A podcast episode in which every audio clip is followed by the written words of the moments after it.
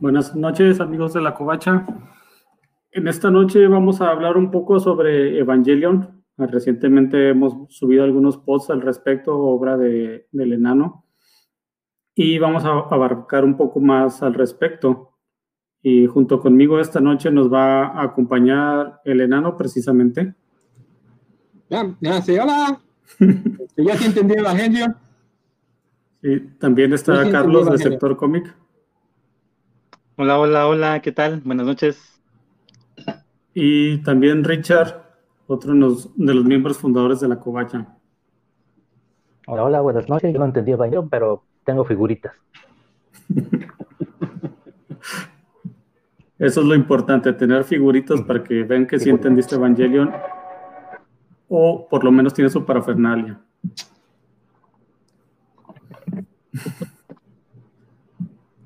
Bueno, primero vamos a empezar un poco sobre qué es Evangelion. Evangelion eh, es un anime que salió por ahí del 94, 94, 96 en Japón. Y aquí en Latinoamérica llegó por ahí del 98 a un canal que se llamaba en aquel entonces Locomotion. Locomotion fue un canal de cable algo importante porque fue el de los primeros en traer un poco más de cosas serias a este lado. Animación para adultos. Este, muchos lo recordarán porque fue la primera vez donde se pudimos ver South Park también. Ah, sí, sí, sí. Sí. No, yo no, yo era prole, no tenía locomotion. No, yo, yo tampoco, pero mis amigos ricos me comentaban y, y cuando podía ir a sus casas ahí lo veía. Yo lo veía de casa de mis primos, tampoco tenía en mi casa. O sea, mi cable no lo, no lo incluía. Ah, no, nada más llegaba por DirecTV o por Skype. No lo sí, era una cosa así. así es. Sí, no, tampoco lo tenía. Bueno, ¿qué les parece si empezamos con esto? Enano, ¿nos puedes comentar algo sobre bueno, ¿qué tal sobre aquella época? ¿Qué? Estar en finales de los noventas, casi dos miles, a lo mejor la gente, pues algunos lectores ni, se, imaginan lo que, lo que era estar en aquel entonces. El internet estaba en pañales. Ya hay chavitos de 21 años que ni siquiera lo vivieron. Este, no, pues era pues como dice Gámez, era el Locomotion era el único lugar donde podías ver ciertas cosas, salvo que vivieras en alguna de las capitales del país donde podías encontrar Fayuca o algo así, pero si como yo vivías en la periferia de la periferia, pues, nada más Locomotion. Este, a mí me gusta contar que por alguna razón, cada que intentaba ver Evangelion, me encontraba con la escena de Shinji en el hospital, que repite mucho en la serie en, en varios capítulos, pero pues yo creía que era siempre el mismo chingado capítulo, entonces muchas veces no lo veía por eso la ponía y estaba Shinji en el hospital y decía, ah, otra vez este capítulo, ya, ya le cambiaba mejor. Bueno, Carlos, algo que nos quieras comentar al respecto también sobre esa época. Sí, fíjate que en, mi caso, bueno, eh, Locomotion lo vi ya un poco más eh, de mucho tiempo después. Yo supe por la serie, eh, gracias a las revistas esas que se vendían hace muchos años, animadas, Exactamente, Mangamundo, Animanga, eran resúmenes, ¿no? De, de, toda la serie, traía mucha información sobre el anime, ¿no? Los creadores. Y era la única forma en la que yo pude ver Evangelion fue a través de unos VHS que llegaban a algunas tiendas de, de, venta de anime y manga, pero ya saben, ¿no? Eran piratas, ¿no? Grabados de la señal. Y, y era a los niños que es un VHS. No, Explícale a los niños que es un VHS. Ah, muéstralo, muéstralo, muéstralo. Es una de, las peores, de las peores cosas para ver un, anime, la verdad. Y más cuando le echabas a perder la, le echabas a perder el reproductor a tu papá por poner un VHS pirata que compraste en, en el tianguis. Sí, era, era de, de, echarle la bendición a la VHS para que no este no le cayera, no se enredara la, la cinta, ¿no? Ah, sí, sí, sí, Pues sí, era, era una proeza tratar de conseguir esos VHS en aquel entonces. Pero bueno, digamos que yo eh, opté mejor por eh, leerme los resúmenes en, en este tipo de, publicaciones, eh, pues sí, de, corte y de editorial mexicana. Y, fue así como me enteré de, de, toda la serie. Ya les digo, en una etapa ya posterior, igual me tocó un compañero de escuela que tenía Sky y nos íbamos cada fin de semana a su casa a ver Locomotion, porque pasaban muchos animes, ¿no? Que, que ya en televisión abierta no, nunca transmitieron entonces fue una buena oportunidad de pues actualizarse en algunos animes, ¿no? Que olvidaron en los canales de, TV abierta y que solamente por Locomotion se, se transmitían, ¿no? Evangelion fue uno de estos y ahí pude corroborar que todos los resúmenes que había leído efectivamente sí, sí iban acorde, ¿no? A lo que pasaban en el anime. Muy bien. Contigo, Richard, ¿qué tal por allá por Acapulco? ¿Cómo fue tu primer encuentro con Evangelion? Pues mira, aquí después del huracán Paulina, no, no es cierto, este, pues al igual que Carlos, mi primer acercamiento fue con las revistas, fue, de hecho fue Conexión Manga, el primer resumen que leía ya por el año 99, creo, 2000. Y sí, me, me interesó la historia, me llamó la atención, me atrapó y pues quise buscarla. Ya te dije, yo soy prole, no tenía el Locomotion, pero sí tenía un amigo también que era un poquito más de estatus que me platicó de ella, me decía que él sí la veía y me acompañó al, a nuestro distribuidor autorizado aquí, a nuestro dealer, y mediante los VHS me pude ver, si no bien todo, me, sí me vi los primeros 16 capítulos, 15 capítulos, antes de que se pusiera el asunto muy denso, y así me quedé. Hazte cuenta que eso fue como en 99, 2000, y no sería hasta como el 2002 que ya me lo chuté todo y de repente dije, oye, esto no, no era lo que yo pensaba. Me llegan los últimos capítulos, los últimos ¿qué? ocho capítulos, así de golpe, de madrazo. Y dije, no, pues me los tengo que chutar todos. Y otra vez tuve que ir con mi dealer. Ah, ya había estos disquitos llamados BCD en aquel tiempo, todavía no llegaba el DVD a la payuca. Y así fue como mi primer acercamiento a Evangelion, así fue como lo pude ver completo. Digamos que lo dividí en dos partes. Primero la parte digerible y después sí vino la parte más densita. Sí, fíjate que yo también la primera vez que la vi completo fue porque me pasaron un CD con todos los, los episodios, los 26 en Real Player, era el formato que se usaba antes. y, y le sorprenderá a la gente que eran episodios de 15, 20 megas, cuando ahorita una serie para verla bien tienes que ser, no sé, 200, 300 megas para tener una buena calidad. Realmente sufríamos bastante en aquella época. Y con nuestras pantallas de 14 pulgadas. Realmente una... El, canal. sí. sí, ponerle en el canal 3. En 3. Bueno, y ahora, ¿por qué fue importante este anime? Realmente en Japón animes de ese tipo, pues ha, habido muchos o de otros tipos, pero quizá en América Latina la fama que se le hizo por el tema religioso fue la que medio lo impulsó, cuando realmente el tema religioso es como una pizquita, ¿verdad? realmente de lo que vemos. Mm, Carlos, si quisieras comentar algo más al respecto.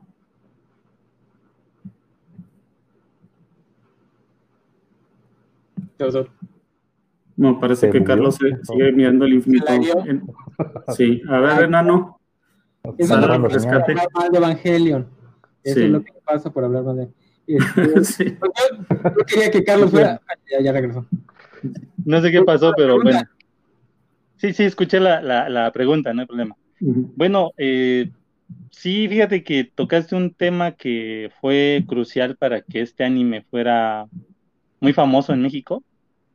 La cuestión de la ideología religiosa fue, fue como que el tema tabú, ¿no? Eh, hace hace eh, tiempo también yo realicé un pequeño video, pues por el 25 aniversario de, la serie. Me asombró en primero que ya hayan pasado 25 años de, de, Evangelion y estaba haciendo eh, memoria precisamente de qué fue lo que este anime hizo que fuera tan famoso. En primera, en Japón, eh, fue un tema de cuestión también mm, sobre la cuestión psicológica de los personajes, ¿no? Tiene mucho ese, ese, ese aporte que es muy característico en Japón, la cuestión relación padre-hijo. Sí, yo creo que eh, nunca se había tocado ese tema en un, en un anime, ¿sí? Eh, llevar una relación a este grado, ¿no? De, de, de, cómo se vivió en el anime. Aparte, eh, mezclaba muchas ideologías religiosas, ¿no? Mezcló mucho para darle esa concepción a sus como villanos, por así decirlo, porque tampoco se podría decir que eran eh, villanos, ¿no? Los, los robots gigantes, los mechas, los ángeles. Y luego precisamente ese golpe que, que, te daba a ti, principalmente porque aquí en México, pues se sabe que la mayor o el porcentaje más grande de, la religión es la, católica, la cristiana, y, y, esta serie tomaba muchos elementos de esa ideología y lo llevaba a un extremo en el que los ángeles están atacando a la humanidad, ¿no?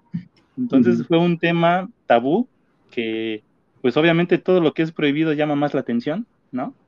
Entonces, por eso es que eh, tuvo mucho impacto también aquí en, en México. Yo sí recuerdo que, que en mi familia, eh, lo que son mis tías principalmente, me llamaron la atención de que, oye, este, hay una animación, una caricatura en la que los ángeles están atacando a, a, los, a los humanos, pero pues los ángeles son buenos y bla, bla, bla, ¿no? Entonces, eh, yo tenía una de esas revistas y se las presté y les dije, ahí está para que lean que se basan en, el concepto de ángel, pero no es un ángel, tienen nombres de, ángeles, pero no son ellos, ¿no? Entonces, eh, ahí uno se daba cuenta cómo era eh, el impacto que tuvo la, serie en nuestro país, que hasta la familia o en la televisión lo, estigmatizaban, ¿no? Así es. y si, no sé si, si, todavía tus tías creen que los ángeles son buenos, creo que deberían leer más la Biblia para al respecto. De hecho. Sí, no, era muy loco en ese tiempo, ¿no? Esta cuestión de este tema del año. Sí, no sé si a Carlos le tocó este. Este, Carlos, te, te, habrá tocado ver el programa de Lolita de la Vega, ese tan famoso programa de Hablemos Claro, ¿sí? Sí, es que me, tu relato me recordó Porque a mí sí me tocó, y de hecho en el programa pues mostraban una conexión manga. de conexión manga, ajá, donde precisamente hablaban de Evangelion y de de cómo era una práctica satánica de el humano enfrentado a Dios. Exactamente. Sí, sí, sí, no. Pues yo creo que más... en, la misa, en las misas del domingo de mi abuelita, pues sí. Sí, exacto. Sí, pero también ver a Lolita Cortés, pues eran, creo que sábados a medianoche, o sea, ¿quién programa ese tipo sábado a medianoche? y no quieres encontrar cosas así, pues. no, no. Es imposible. sí, sí, sí. Pues es, es, parte de la época, ¿no? Que nos marcó, yo creo, a, todos los que estábamos empezando a ver esto del anime, que por fin tenías, no sé, un estilo diferente, ¿no? De, de poder ver animación y que de repente por ser novedoso o porque trae nuevas ideas empezó a ser estigmatizado en programas así de, de, televisión y no nada más en, en, la cadena esta de televisión creo que era TV Azteca porque también en Televisa en Televisa también tuvieron su, momento para, para hacer alarde de, de, que todo esto era obra del diablo entonces es, es no sé ya estos momentos obviamente es muy risible ¿no? Sí, no, en todos lados. O sea, veías a Chabelo quejarse de los caballeros del zodiaco, pero en el mismo domingo vender productos abritas con los tazos de los caballeros del zodiaco. O sea. Con los pácatelas, Ah, con los pácatelas, sí. O sea. Pero bueno, o sea, hipocresía es un más alto nivel. Y cuando, pues a veces pasaban cosas mucho peores ¿verdad? en la televisión, que, por ejemplo, no sé, veías toneladas de sangre de los caberos del zodiaco los domingos a las 7 de la mañana, pero como que pasaron desapercibidos. Ustedes saben que pues en este país y en el mundo la violencia gratis pues es bien recibida y otras cositas no tanto. pero bueno. Había de todo. había de todo, sí. Y este es uno de los animes más serios, no sé, que se llegaron a considerar porque si recuerdan, lo anterior que teníamos era, no sé, Akira, Cowboy Bebop, que era lo que considerábamos más serio de como anime que nos había llegado para acá. todo lo demás eran cosas Caballeros del Zodiaco, Dragon Ball, este, Sailor Moon. Sí, siento que fue un, parteaguas en lo que realmente lo, lo, que veíamos como anime y fue una época en que los ciertos otakus que estaban como, como tú decías, con los fanzines, leyendo, sabían más al respecto y los que no sabíamos les preguntaban, oye, ¿de qué trata esto? Es que mi mamá dijo que no lo viera, yo no sé, pero como que se te picaba en la panza para querer verlo todavía más. No sé si te pasó algo similar, Richard, por allá. Pues la verdad sí fue algo así, te digo, aquí nos llegó el rumor, de hecho te digo, era, era tema de, misa de domingo, de, misa de 8 de domingo, de vamos a hablar ahora de estas caricaturas japonesas que le están llegando a nuestros muchachitos y son satánicas y hacen ritos y pactos satánicos. De hecho, distribuían panfletos, fotocopias así, satanizando, en ese tiempo era Pokémon, Dragon Ball, Evangelion, y otras más series que si llegaba tu abuelita con el cartel, mira, mijito, esto está satánico, no lo veas ya. Sí, era, era, era medio castroso estar este en, un, eh, en ese tiempo con, con, esas ideologías de la gente. Así es, sí, era una, una situación difícil y más porque no les daban la oportunidad. Este, a veces por solo repetir lo que una persona en la tele te decía al respecto, no. O trataban de influir en tu percepción, pero como buen adolescente este, revolucionario, me decían que no lo viera y lo tengo que ver. Pero fuera de, eso del, del, como les decía, que eres una encimita sobre temas religiosos, realmente el anime es bueno, tiene buena calidad, buena trama este, para tus estándares yo sé, pero ¿por qué no sabes? Tú que acabas de ver los, los episodios, Enano, para hacer tus resúmenes, cuéntanos cómo fue tu experiencia en esta, esta nueva etapa ya de mayor, revisando Evangelion. Pues de entrada, siguiendo la temática, a mí no me tocó este que me lo prohibían ni nada de eso. Mis, creo que al final mis contextos han sido bastante izquierdistas y liberales, entonces no, nadie me lo prohibió y probablemente por eso nunca me llamó la atención sentarme a verlo. realmente lo acabo de ver hace un año, sí, cuando lo estrenó Netflix lo, vi por primera vez completo. Y, este, y ahora quiero mencionar que aparte de todo el morbo de, lo católico y eso, también había mucho fanservice y mucha sexualidad barata para adolescentes. O sea, también muchos nos íbamos a verlo, no por lo de Los Ángeles y lo católico, sino por todo el fanservice y y la cachondez y todo eso, porque es una serie dirigida para adolescentes así, en el más puro sentido adolescente. En el contexto, entiendo que en su momento sí fue una serie revolucionaria, incluso para, entiendo que incluso para Japón, porque deconstruyó muchas tropes del género de mechas tipo macros y todo eso, ¿no? Y metió estos temas pesados de identidad, especialmente la identidad psicosexual de Shinji, son temas pesados incluso para contextos actuales. Pero pues también era una serie dirigida para adolescentes, para que vieras Azuka ahí semidesnuda cada dos, tres capítulos. Este, tampoco, tampoco hay que pintarla como que es este, vista desde hoy, va, vas a encontrar una serie súper profunda. Es, en su contexto fue muy profunda, para su momento histórico fue bastante adulta y, y, hay algunos temas que incluso hoy siguen siendo bastante adultos, pero pues si ya viste Game of Thrones, si ya viste todo, si ya vives en el 2020 y ves ahorita la serie, pues vas a ver que hay una serie dirigida para adolescentes chaqueteros. la neta. O sea, monstruotes, robototes dándose en la madre y, cada 20, 40 minutos sale una de las uno de los personajes femeninos semidesnudo. No como la escena donde la doctora Rizuko sale desnuda ante el comité de NER que no tiene la más mínima lógica. O sea, ¿para qué la desnudaron los de Silly? Obviamente tiene la lógica de que ya llevaban como tres capítulos sin desnudar a ningún personaje femenino, y alguien los ha de haber regañado. Óyeme, ¿dónde está desnudo? Y alguien se Mira, no, no he visto desnudo a la doctora Rezuko, le toca a ella. Sí, yo creo que les estaba bajando el rating en esos momentos y se fueron a, la fase. Así ya mucha chaqueta psicológica, no, pon una mujer desnuda, es a lo que venimos. Que por cierto, yo soy eh, del club de Dan Olson y otros que dicen que la escena de la masturbación en la película The End es una crítica muy dura al fandom. O sea, les está diciendo al fandom, este eres tú, este es lo que quieres hacer, esto es lo que quieres ver. O sea, quieres ver los pezones de azúcar, ahí está, mastúrbete, Shinji se va a masturbar junto a ti. Échale una mano a Shinji, ya que andas por ahí. Sí, es, pues, es, muy eh, lógico lo que mencionas. Y aparte también, bueno, esto de, del, del fanservice es muy característico en muchas series que ha producido Gainax, el estudio.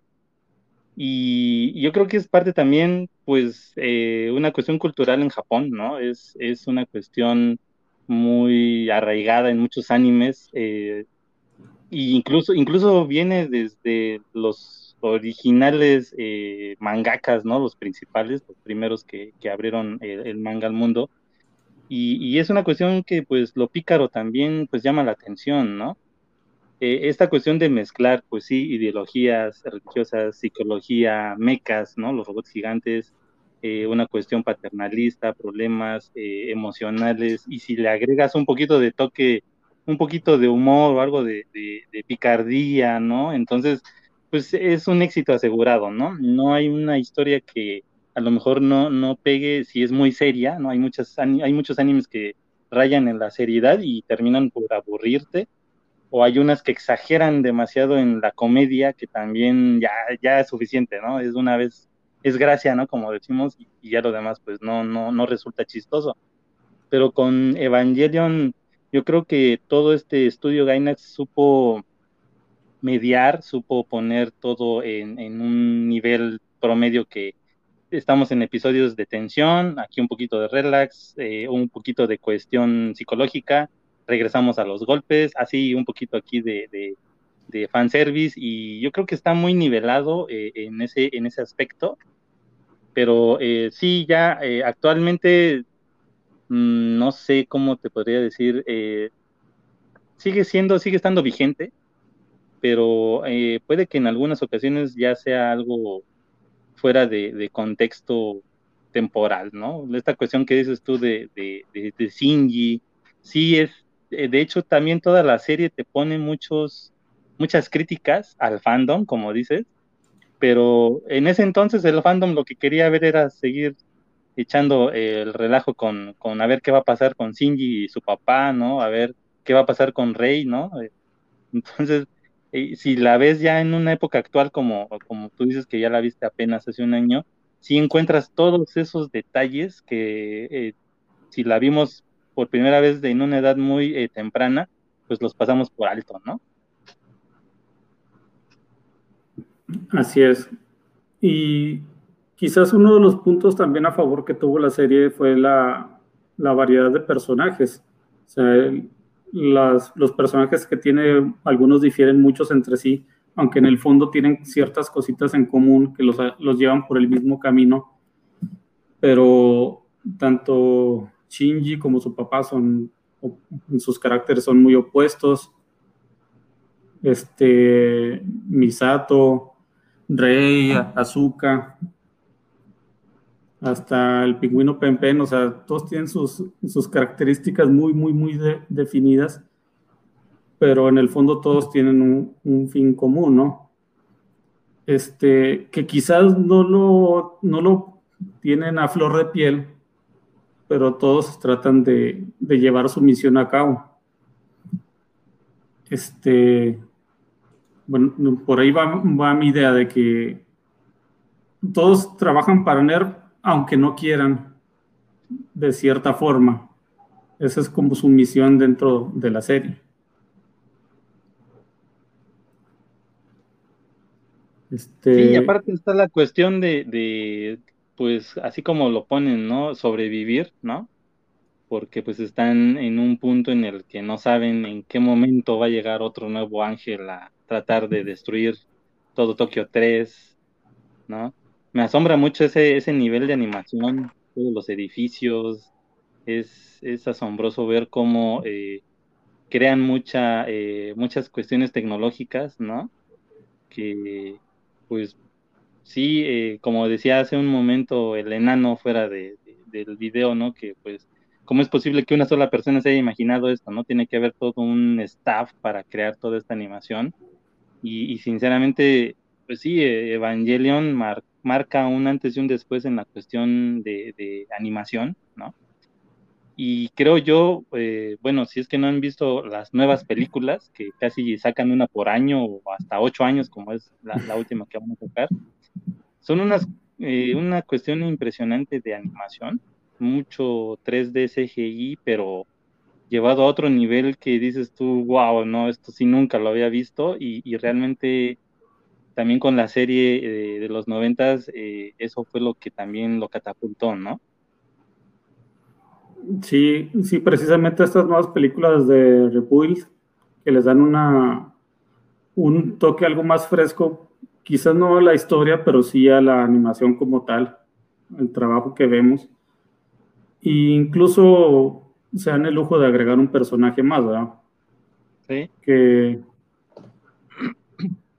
Este. Y quizá a lo mejor para la gente que no está, que no vio la serie original, sería una, buena forma de, entrar a Evangelion. Precisamente porque lo, comentaron ahorita, la diferencia entre épocas, entre estilos y calidad de animación de aquel entonces con ahora o sea, tenemos muchas más, más herramientas. Este, tú me imagino que ya viste las películas, Richard. ¿Qué te parece? No, perdón, es que me fui un rato, no sé de qué están hablando. Ah, de las nuevas películas, de las Rebuild. Ah, el Rebuild. Sí. sí, sí, ya, ya tuve oportunidad de verlas. De hecho, una cadena de cine las trajo y como buen fan me tuve que ir a verlas al cine en pantalla grande. De cosplayado, seguro. ¿De qué te disfrazaste? No, esta vez no. Ah, Solo lleva una chamarra. Eso de azúcar. Pues debías ir de Gendo. Lo tengo, de hecho. Ah, no, no, no lo tengo aquí, perdón. te quedó mal, te lo voy a mostrar. Pero claro, fue en una de las épocas pre-COVID, ¿verdad? Ahorita no vayan al cine, jóvenes, no sé. No, sé no, no, salgan de su casa. Oye, antes de que sigan hablando de las películas, yo quisiera regresar a los personajes, porque es la parte que a, mí más me impresionó. O sea, es lo que sí me, dejó impresionado fue el manejo de personajes, cómo los escribió, cómo los escribió el equipo creativo. Porque sí está muy clavado en la parte de la psicología de los personajes, porque como puse en mis posts, la historia empieza literalmente con un niño solitario en una ciudad abandonada esperando que una mujer lo salve que es básicamente el tema que va a llevar hasta el final. Eh, pero eso se entiende más si le prestas atención a cada uno de los personajes, porque cada uno de los personajes siempre representa otra exploración del mismo tema. Especialmente, eh, creo que uno de los personajes que, aunque tenga muchos fans, es poco valorado, es la, coronel que se me olvidó su nombre, este, con la que vive Shinji. Misato. Ella, casi, siempre, bueno, primero que nada, creo que es el primer millennial. Ano y su equipo creativo se adelantaron a la época y escribieron lo que iban a hacer los tipos de 30 años en la segunda década del milenio. Este, pero además, casi siempre ella es como el espejo de Shinji.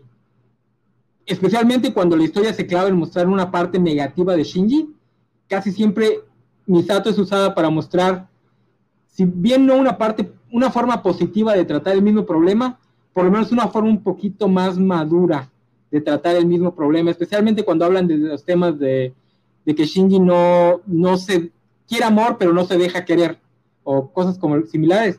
Casi siempre la historia usa a Misato para presentar otra forma de tratar el mismo problema, y eso me, me llamó mucho la atención porque es algo que casi nunca escucho hablar, pero así con todos y cada uno de los personajes, incluso personajes tan secundarios como los tres tipillos que trabajan en NERF, están bien escritos, hay pequeños detallitos que a veces nada más ves como trasfondo, como que uno de ellos a veces carga una guitarra y tiene el pelo largo, que van construyendo sus personajes y, por ejemplo, para bien, pues, lo usan toda esa construcción para darles un final, ¿no? La muerte de cada uno de ellos va acorde con, con lo que nos presentaron psicológicamente. Entonces eso me, si ven la historia uh, ahorita, pónganle más atención a eso que a, que a la parte de Los Ángeles y a todo el lore, que pues al final es donde chaqueteó bastante historia, porque se quedaron sin dinero. Pero pero esa parte sí estuvo bien trabajada, desde el principio hasta el final va muy, muy bien, muy bien escrita. Sí, de hecho, eh, inclusive ha habido, pues, como tratados psicológicos o estudios psicológicos acerca de, la relación padre-hijo que tiene eh, Shinji, ¿no? Con su papá, Endo, y, han desglosado todas estas cuestiones del yo, ¿no? Eh, el yo que, que dejo ver a la gente, el yo interior y el super yo, ¿no? Todos los yo. son, son detalles que, sí te digo, obviamente al principio muchos no lo captaban y ya pues mucho tiempo después igual tuve otra vez la oportunidad de volver a verla y, y sí, exactamente, o sea, e, es una cuestión que, que sí causa asombro que haya sido objeto de estudio por el comportamiento de todos estos personajes. Inclusive hasta se llegó a pensar que que todo, todo este mundo de, de, Evangelion solamente está en la cabeza de Shinji y que cada una de las personas con las que él interactúa son sus diferentes personalidades. Entonces eh, es algo también que dices tú, wow, ¿no? Nunca lo, lo pensé o nunca lo, lo, llegaste a ver así, pero son facetas que tiene el personaje y que claramente, como ya lo, lo dijo eh, eh, el, enano, se, se ve reflejado, ¿no? Precisamente con Misato, y, y Misato a su vez, junto con la científico Ritsuko, también se descubre que también tienen una personalidad o una actitud similar a la de Shinji con su papá, ¿no? En el caso de, de Ritsuko con su mamá y, Misato con su mamá. O sea, todos tienen esa cuestión de problema paternal o maternal, ¿no? Es que en el, en el currículum tenías que ponerlo si no, no te aceptan en ERP. Es requisito. Viendo es capaz. Viendo es una persona que lo haría. Sí, ¿eh? Sí, definitivamente. El, único que creo nunca dicen si tiene algún problema personal con sus padres es este Aiji, no, en momento lo mencionan. no, nunca lo dicen. Nunca lo dicen, ¿verdad? Es el único que vendría salvándose. Que además es el único que tiene como pequeños momentitos paternales con Shinji. Tiene por lo menos dos en donde él es como una figura paterna. Me hubiese gustado que hubiera más capítulos para que exploraran más eso. Porque esto estaba, estaba interesante, la dupla. Para que luego pudiéramos shipearlos y decir, ¿será que novios? No, por favor. A ver por quién se va. Porque ¿El hombre maduro experimentado o el jovencito flaco y apuesto? Los dos al mismo tiempo. El poliamor es la respuesta. Mm. Sí, le cuesta trabajo aceptarlo al final de la última película, ¿no? Yo no he visto las películas No me las spoileen. Cero spoilers. Otra cosa que también es interesante es que la serie, o sea, es relativamente corta, son 26 capítulos nada más. Este, es como lo comentabas, hay veces que si te alargas mucho en alguna serie, hemos visto que empieza a bajar de calidad y se pierden lo que querían contar. Y aquí no, como que tenían la idea muy bien definida, sabes que vamos a llegar hasta aquí. Y esto lo, que, vamos a hacer. Dinero. Lo que no tenían era dinero. Quizá eso influyó mucho en, vamos a hacer 5, no, 26, nos alcanza para 26. Por culpa de todos los que la vieron pirata.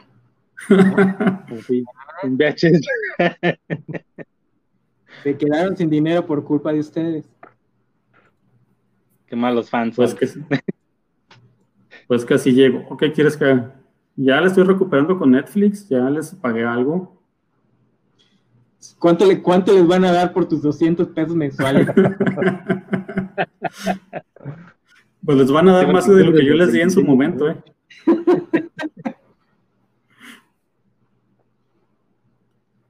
Bueno, y otro de los puntos interesantes es el final. Quizás es lo, que genera más polémica en, en, todo el fandom. Entre los que dicen, yo sí entendí Evangelion, pero realmente nomás lo dicen para farolear.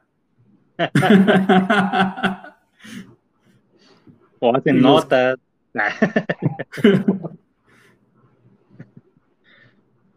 Y ah, los pues que no les importa entender porque no quedaron a gusto con el final de la serie. Porque si estás viendo un shonen de ese tipo y quieres robots gigantes peleando contra ángeles, pues lo que más esperas es que no, pues que salga Dios y una pelea así con luces astra, astralombóticas y que me deje ciego y tirado ahí en el piso como, como otros animes, ¿verdad? A mí sí me gustó el final, los dos. Son básicamente el mismo, pero a mí sí me gustaron los dos. Te digo, quiero que el ah. final de la serie cierra la, parte temática y pues el final de la película da lo que querías, ¿no? Que son los... Y especialmente yo que me sí sentí medio chafa que al final de la serie el personaje de Azuka como que se apaga por completo. Entonces el final de, la película te da por lo menos esa escena contra los nueve ángeles blancos y dices, ah, pues, está cool. Aunque sí creo que el final de la película es un poquito más culerón con los, con los fans. Creo que la película entera sí es un poquito más, este, pues como que ya no estaba medio chiviadón por, por todo lo que hicieron esos años. Pero a mí me gustaron los dos finales, ¿verdad? Sí, el final de la película es, quieren, quieren esto, quieren sangre, quieren violencia, tengan, ya, ya, ya me quiero ir, ahí está, vámonos. Ya, ya, ya. Ahora hay que ver cómo acaba las películas.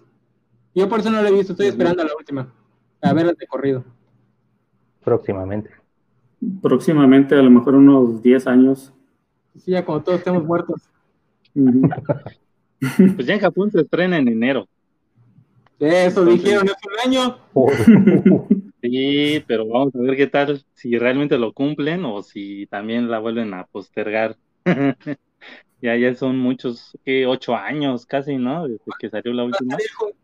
Va a salir, junto al siguiente libro de Game of Thrones. Regalar en el cine. Si al momento que ves la película te van a dar tu libro o si compras el libro te van a dar un boleto para la película. Para la película. no hay pierde, ¿verdad? no. Vas a tener lo que quieres como buen fanático que eres. Sí, seguro.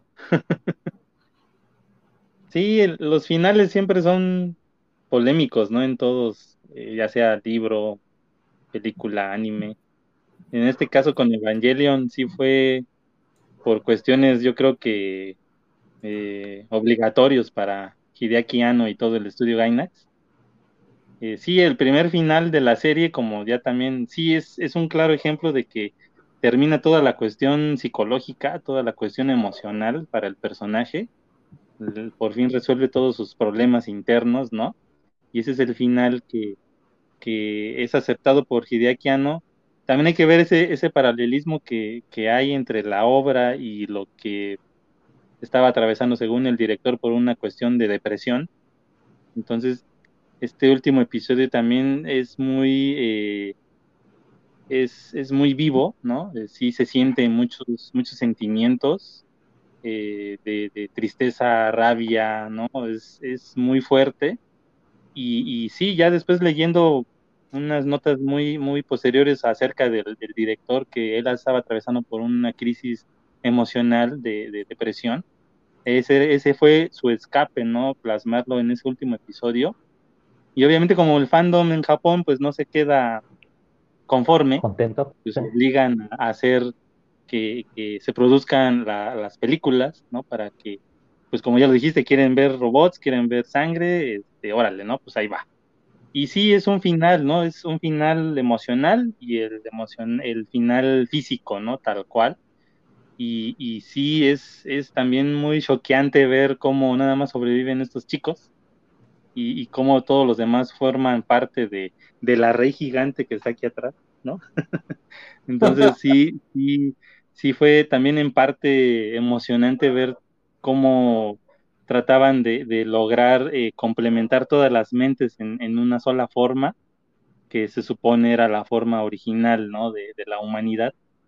Y a fin de cuentas, pues eh, la Tierra vuelve a tener un comienzo solamente con, con una especie de, de un Adán y una Eva, ¿no?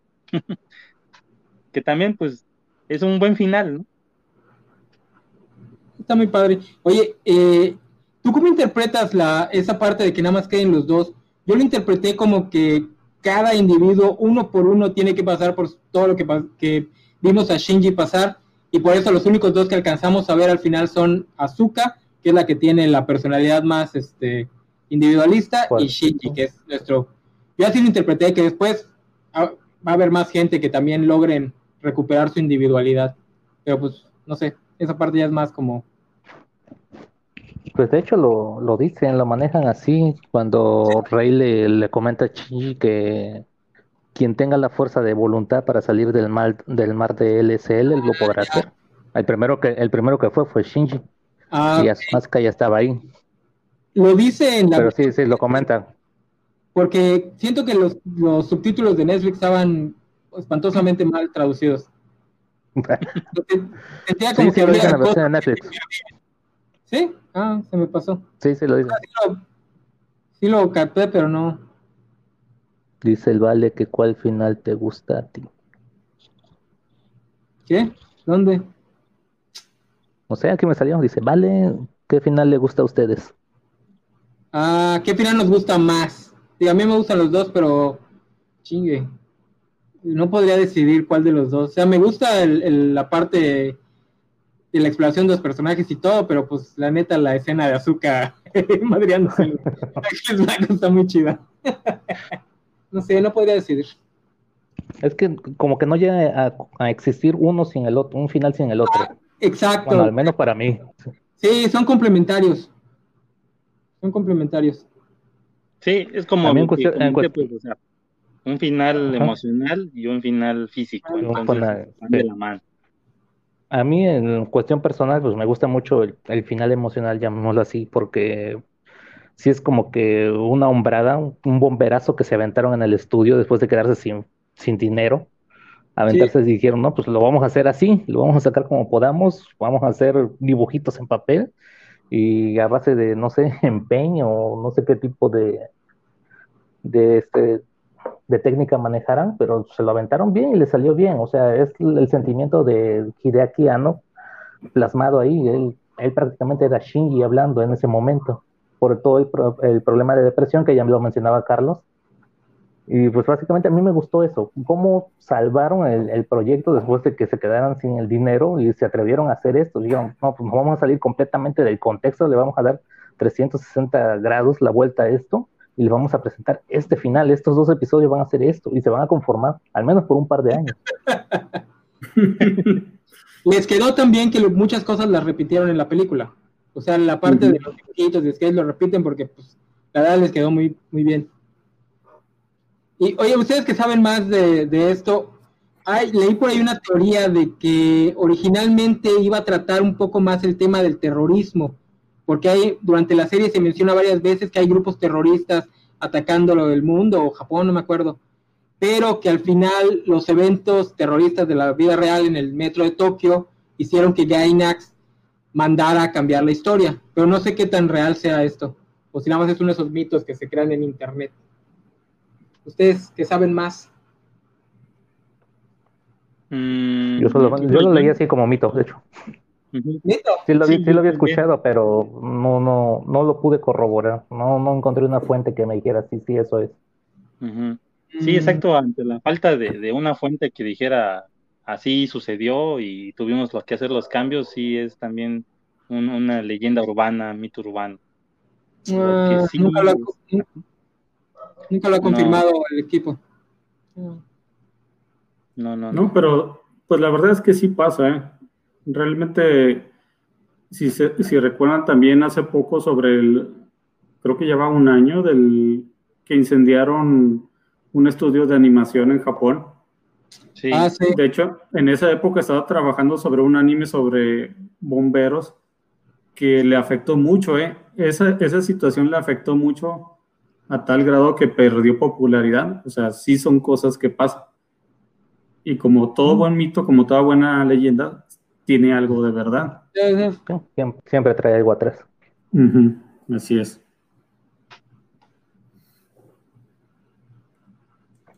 Bueno, a mí en lo personal de los dos finales sí me gusta el, de acción.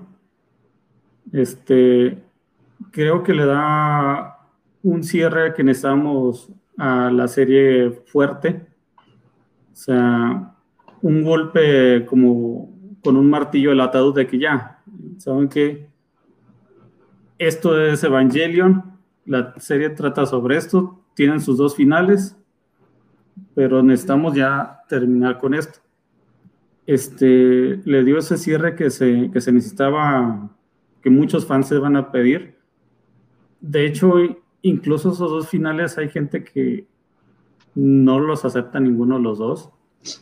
Yo he platicado con gente que no, no los acepta y está esperando la nueva película para ver si ahora sí, pero... Va a repetir exactamente los mismos puntos importantes. O sea, la gente que no la acepta, pues no le gustó la serie ya. Que busque otra cosa. Ahí está Dragon Ball, para que vea 50 veces la misma historia. Oye, aquí nos está preguntando eh, Luis Fernando Rodríguez Andrade y el Vale nos está diciendo que contestemos la pregunta o no nos paga nuestro bono navideño. Dice, ¿qué opinan? bono navideño. En chabritas y chocotorros.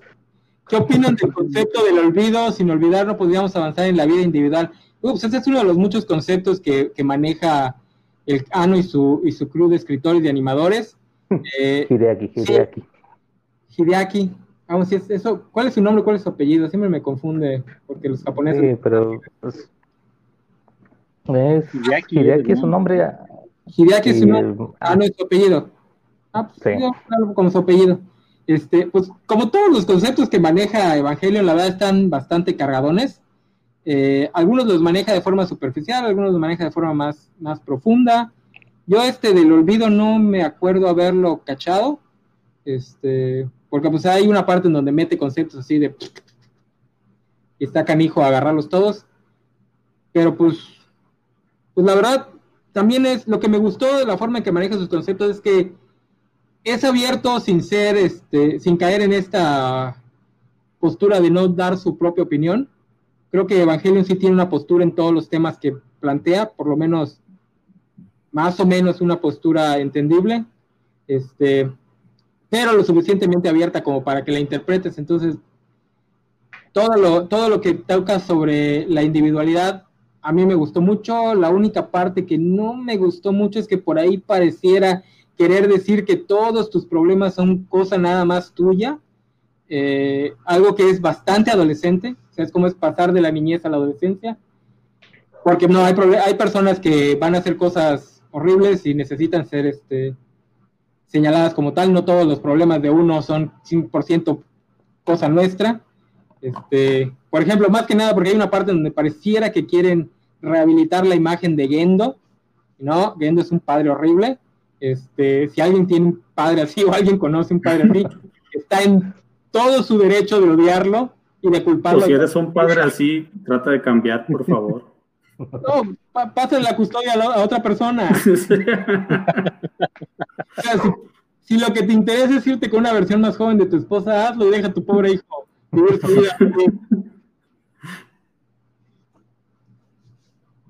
Fíjate, fíjate que lo del, del olvido, ahorita que ah, antes de pasar a otro tema, si es que hay otra pregunta, sí, sí se toca en el momento en el que Shinji ya no quiere hacer nada porque si se hace esas preguntas de, de, por qué estoy vivo o para qué vivo o creo que el mundo estaría mejor sin mí o sin que yo hiciera esto o sin que yo piloteara el leva, ¿no?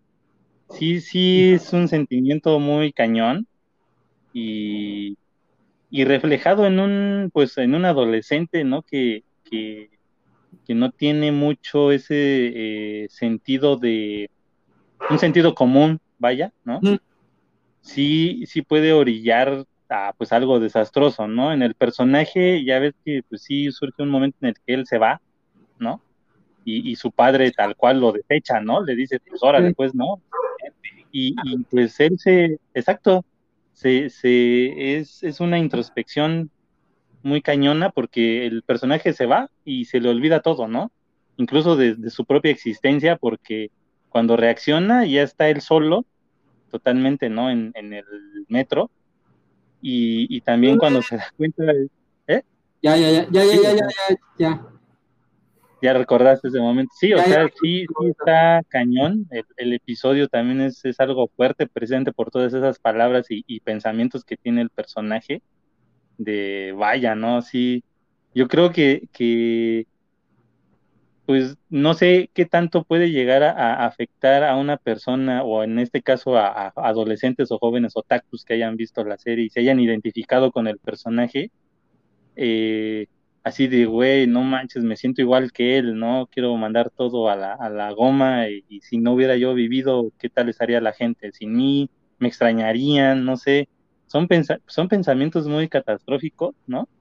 que sí eh, es cuando te das cuenta que la serie tiene mucho trasfondo psicológico y, y, sí, como dices tú también, no tratan de, ser muy presuntuosos, ¿no? En ese aspecto, lo, lo, saben nivelar al momento en el que ya cuando dices, momento, ¿no? Sí, ya estás tú solo y de repente ya se ve rodeado por los agentes, ¿no? Que fueron tras de él.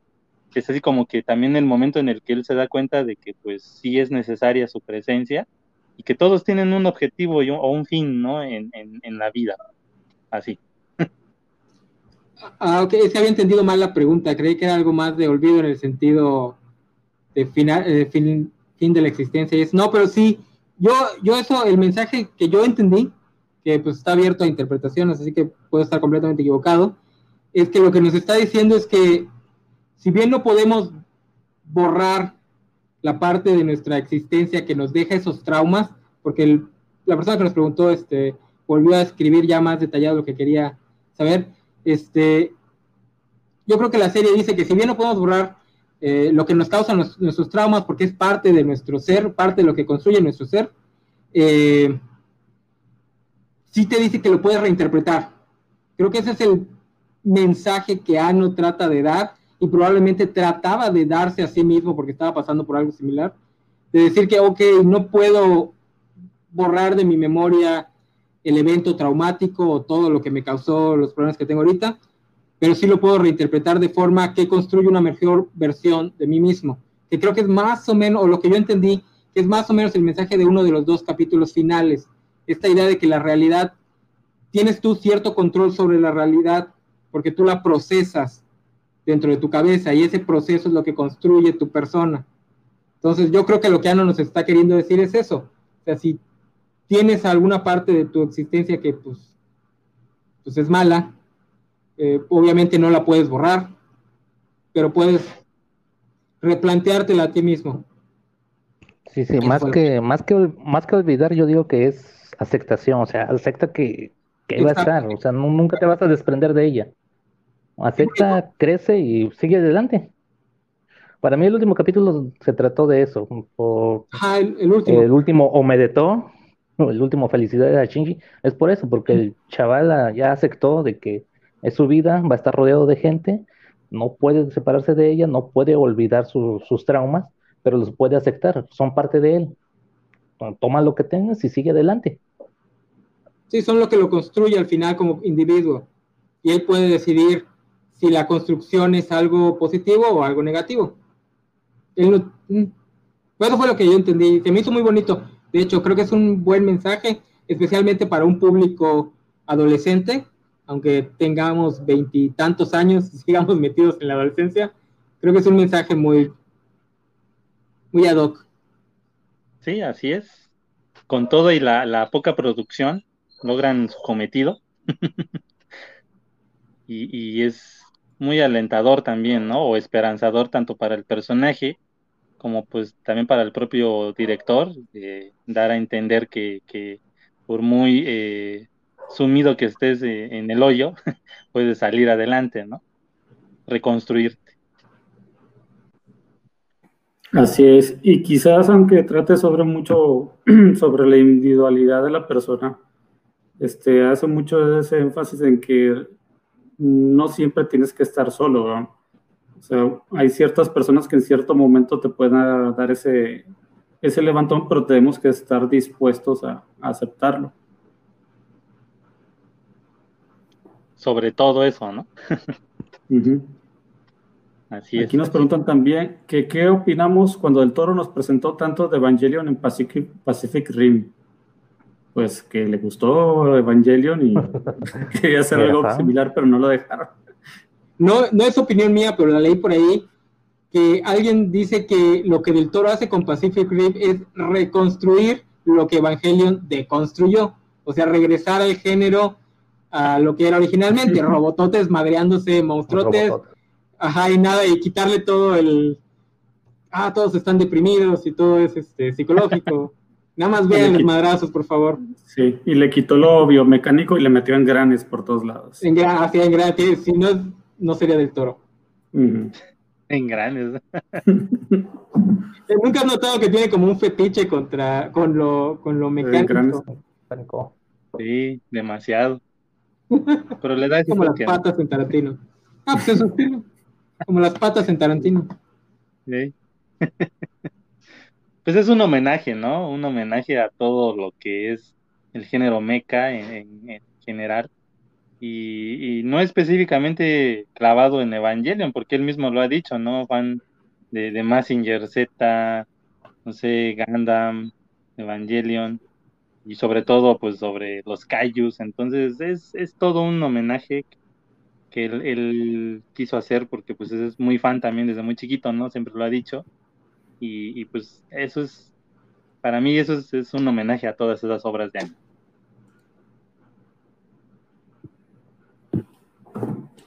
Así es, sí, es un, es un homenaje a muchas cosas. O sea, los Kaijus son referencias a Godzilla y toda su, toda su familia.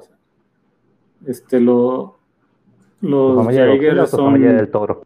Sí, los Jaegers son muy parecidos a tanto los Swords de los Power Rangers, que son lo, de los, los robots de los Sentai ahí en Japón, que es un género mucho más viejo, donde siempre había varios pilotos dentro del robot, ¿verdad? Nomás él ya le dio un toque un poquito más, más americano de este lado del, continente. No se le da el respeto que merece a los Power Rangers, ¿eh? especialmente de este lado del charco.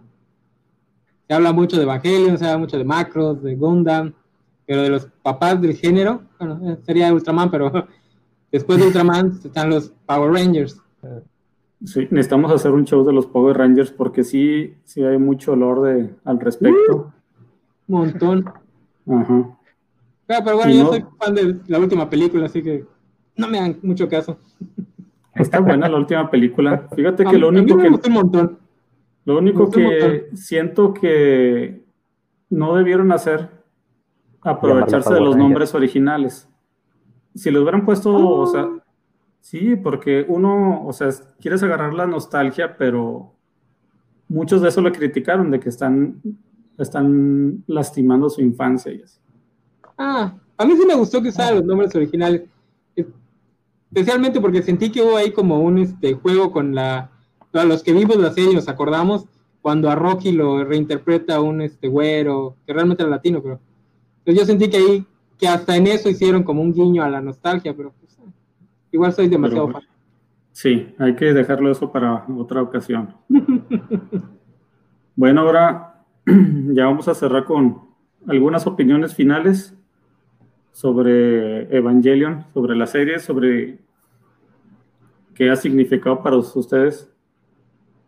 Pues no tanto qué ha significado, sino que lo, lo que representó en su tiempo, más que nada. Richard, si nos quieres dejar tus puntos finales, por favor. Listo. Bueno, Evangelion para mí fue, fue un parteaguas, fue un antes y un después en, mi historia personal con el anime. Eh, fue el primer, prácticamente el primer anime maduro que vi, que me invitó a reflexionar y a ver otros temas más allá de lo que era. Yo siempre he sido fanático de, los mechas, el género de mecha es mi, es mi top. Siempre he estado con Massinger, con Iron Man 28, Gundam, Macros, pero eh, lo que vino a hacer Evangelio que fue de, construir todo este género y mostrarlo de otra manera y meterle todos estos aspectos emocionales y para mí fue algo muy emocionante en su momento y sí fue algo que me marcó. Sí, pasamos de, un punto a otro en con Evangelio. Mm, muy bien, Carlos, ¿nos das tus opiniones, por favor? Bueno, eh, sinceramente eh, también coincido con Richard, el, género mecha para mí también es, muy atrayente. Eh, pues sí, soy muy fan desde Massinger Z y, siempre que ha, habido una serie en el que meten mechas, siempre me, interesa ver cómo va a ser el funcionamiento interno de, esos robots gigantes con Evangelion eh, sí fue algo totalmente nunca antes visto. Eh, eso de que mezclaran muchas cuestiones orgánicas, ¿no? Con mecánicas y que prácticamente era un clon a nivel gigante de, un humano. Entonces eh, fue, fue algo que me llamó mucho la atención en ese aspecto. la serie, pues cada que alguien me pregunta, oye, ¿qué series recomiendas de anime, pues sí, Evangelion siempre va a estar en, también en, esas recomendaciones porque eh, fuera de todo contexto psicológico o religioso que, muestran en la serie, visualmente eh, fue una serie que logró muchas cosas, eh, renovó el género mecha como tal y, sinceramente yo creo que con las nuevas películas que están produciendo o que ya van a, a terminar, eh, pues también le dan ese toque retro en cuestión de, ver el funcionamiento a través de los robots y aún así también es más fresco por toda la tecnología utilizada, ¿no? Entonces, Evangelion yo creo que sí es un antes y un después de, la cuestión de, series de, de Micas, que realmente yo creo que a pesar de ya tener más de, bueno, ya tiene 25 años, yo creo que eh, ha envejecido bien, le ha ido muy bien a la serie y creo yo que pues va a seguir teniendo mucho éxito, ¿no?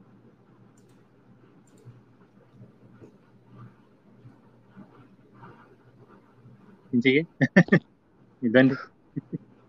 Gracias, gracias. Enano, para finalizar, tus opiniones. Ah, pues bueno, yo llegué tarde a la, a la moda de Evangelion, la vi hace apenas un año, pero sí entiendo perfectamente por qué, por qué pegó tanto, por qué fue tan un pilar de la cultura ñoña y entiendo, entiendo bien a sus fans. La verdad, sí es una serie en la que le puedes sacar un montón de cosas. Yo no voy a decir que la voy a volver a ver porque pues, no soy muy fan del, del anime, este, ni del manga, ni nada de eso. Pero sí entiendo a los fans que están muy clavados. Es una serie a la que seguramente le puedes sacar un montón de lecturas como, no sé, los, como otros ñoños lo hacemos con series como Watchmen o Bed Vendetta, cosas así. Eh, y si quieren entender por qué la gente la ama tanto. Yo sí les recomiendo que se avienten los capítulos, son 26, no son tantos. Eh, no le hagan caso a la gente que dice que no se entiende el final, todo eso es pura estupidez, no es complicado. Es muy probable que ya ustedes ya hayan visto cosas más complejas en esos 20 años, así que se echen un ojo, vale la pena, vale bastante la pena. Así es, sí es una serie muy recomendable y pues ya está el acceso de todo, ¿verdad? Con Netflix quizás el, doblaje haya cambiado un poco en ciertas cosas. Este, los que vimos la, serie en su momento sabremos que nos referimos más que nada a un diálogo en especial de Shinji con uno de los ángeles. Shinji pero creo... final. Bueno, eso será, eso es, creo que es tema para otro programa que otra hora. Pero sí. Este, bueno, creo que eso sería todo por, esta noche. Muchas gracias a lo, al enano, a Carlos y a Richard por acompañarnos. Y gracias a todos los que estuvieron aquí acompañándonos. Por, esperamos que haya sido a su grado y haber contestado algunas de sus preguntas porque de plano no, vimos, no vimos la mayoría. Es culpa del Vale. Culpa del El productor no nos dijo, hay preguntas. Nada más las puso ahí, pero. sí. El próximo programa nos irá mejor. Esperemos.